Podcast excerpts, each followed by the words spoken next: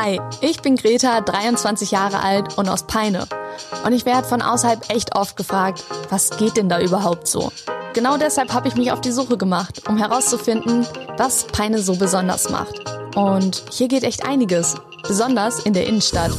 Peine, was geht? Lifestyle-Leute und Locations. Der Podcast für euch von Peine Marketing und der Stadt Peine. Hi und ganz herzlich willkommen zur ersten Folge. Ja, eins der wichtigsten und meistdiskutiertesten Themen aktuell ist wohl das Thema Nachhaltigkeit. Und genau darum soll es sich in der heutigen Folge auch drehen. Aber was genau ist Nachhaltigkeit überhaupt und wie nachhaltig ist Peine? Können Städte überhaupt nachhaltig sein?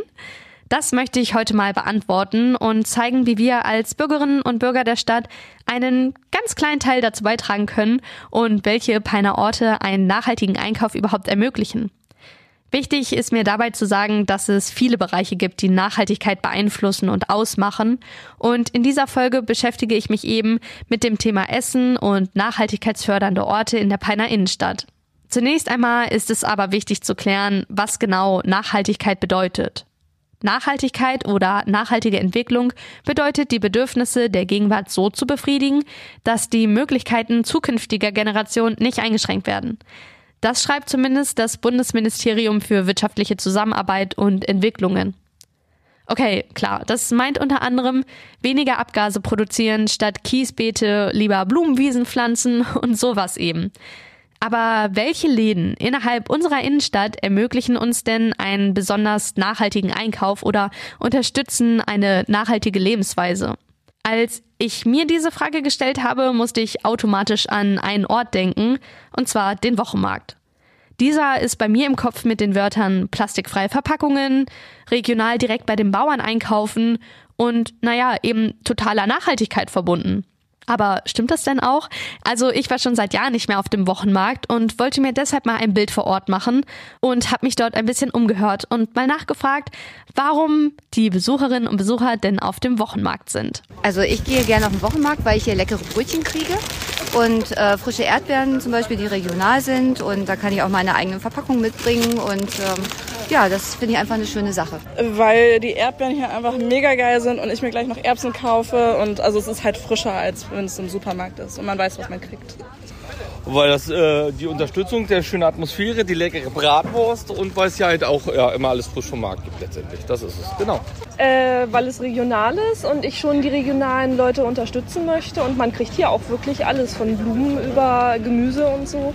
Ich finde das richtig gut. Weil es ist ein schöner Treffpunkt und wegen der super lecker schmeckenden Lebensmittel einfach. Ja, immer wieder habe ich gehört, dass besonders die Unterstützung der regionalen Händlerinnen und Händler einer der Hauptgründe dafür ist, den Wochenmarkt Markt zu besuchen. Aber eben nicht nur. Ja, auch die Frische der Produkte, der verpackungsarme Einkauf und dass der Wochenmarkt als Treffpunkt dient, waren weitere Gründe, weshalb die Besucherinnen und Besucher des Wochenmarktes so angetan sind. Mir ist dabei besonders die nette Atmosphäre beim Schlendern über den Markt im Gedächtnis geblieben und eben auch der persönliche Austausch mit den Händlern. Auch bei denen habe ich einmal nachgefragt. Wie sehen denn die Händler ihren Wochenmarkt? Am Wochenmarkt ist immer allein schon mit den Kunden, dass man sich mit unterhält und man kann auch sagen ja oder nein oder besser. Das ist eben das Schöne am Markt. Okay, aber es gibt auch Veränderungen in den letzten Jahren. Die Händler haben mir verraten, was in ihren Augen das größte Problem in der Zukunft für den Markt ist. Das, äh, die Kollegen äh, sind weniger geworden aus Generationsgründen und das äh, schadet natürlich dem Markt ein bisschen, weil das Angebot nicht mehr so vielseitig ist. Aber im Moment ist alles noch da. Es weniger äh, Beschicker gibt. Wir waren vorher, waren wir ne, 15, 20 waren es mehr. Gut, das bedeutet im Umkehrschluss also, dass zwar weiterhin viele Peinerinnen und Peiner den Wochenmarkt gerne besuchen, das Angebot jedoch leider immer geringer wird. Und das ist wirklich schade in meinen Augen, denn mir zumindest hat der Einkauf auf dem Wochenmarkt an der frischen Luft mehr Spaß bereitet. Ich hoffe, dass hier in Zukunft sich Nachwuchs findet, denn Kundschaft ist ja da. Also mein Tipp, geht auf jeden Fall mal wieder auf den Markt. Schauen wir uns doch nun einmal an, wo viele der Lebensmittel verloren gehen.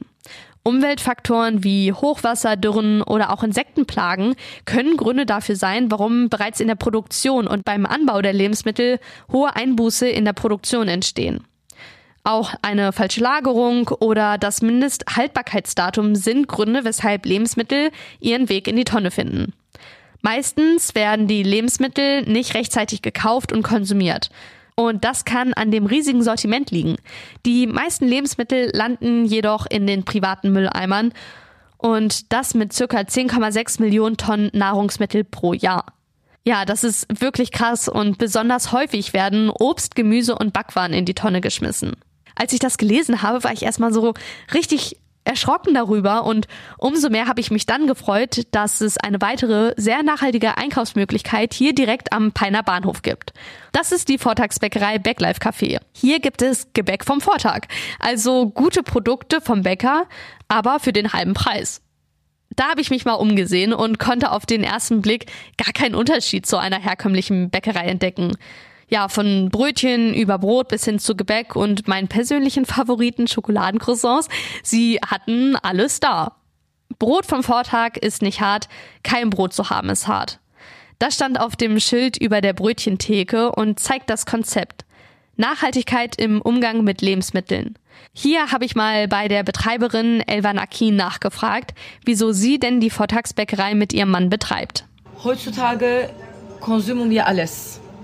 Kleidung, Spielzeuge, Bücher, Essen, Autos, Beziehungen. Einfach Nutz- und Wegschmerzen wert heutzutage.